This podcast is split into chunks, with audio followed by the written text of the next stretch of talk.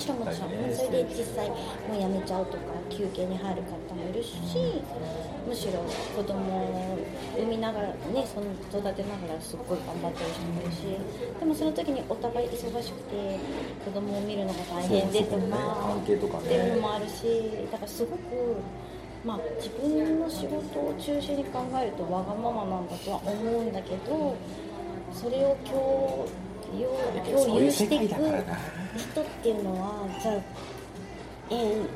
どういうのがいいかがっかり分からないでも結婚は忍耐だってことは分かるから経験としてそうだからやっぱりどっかで他人だし、うん。きちん。とこう認めてあげなきゃいけないと思うん。だけどやっぱり自分中心っていうのはね譲れないところもあってでその譲れない人が2人いるわけじゃない、ねそうなんですよね。だから確かに難しそうだ難しいしだから本当に会えばすごくいいと思うしそういう人とじゃあ会えるか会えないかって問題もあるしそう。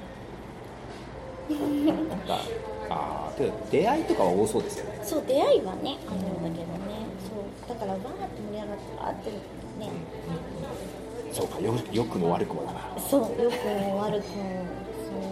だからすごく長くずーっとうまくいってた人がそれこそ50とか60になって離婚しちゃったりとか、うん。うん。いろいろあんだなって思う、だからちょっと理由がもしかしたら普通の人の離婚の理由とちょっと違うかもしれない。またちょっと違うでしょうね、そう。だから大変だと思う音楽って自分もだけどあと一人になる時間が多いから、うんうんうん練習とかいや結局そのいつも思うけど本番があってそのためにどう生活するかしか考えてないから、だからその隙間にポッて入れる人だったらいいけど、入れない人はうん。うざってなっちゃうなる邪魔なだけだよね。そうそうそうそうそう。ごめん練習してんのって言って「えまた練習してんの？また」って「よしいいよ」朝って本番なんだよみたいになると面倒くさいじゃない？相手がだから音楽関係ない人だとそれが理解できるかどうか。そうそうそう絶対そう。だから無理だなと私はね私は無理だなやりたい時はやりたいんだっていう。そう。やっぱ同じことしててもわからない人もいるからやっぱり普通の人だったらもっと大変だろうなと確かだから割とだからアマチュアで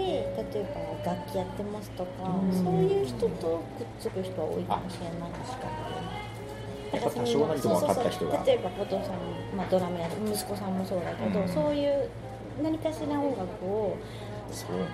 練習したりとかやってて趣味で。うん。でそうするとまあその練習してることとか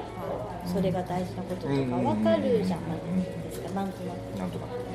まあ、体感はしできないけど、まあねちょっとレベルが違うからそうさすがにいやいやだからそういうので知り合って普通の人と結婚する人は割と多いかもしれない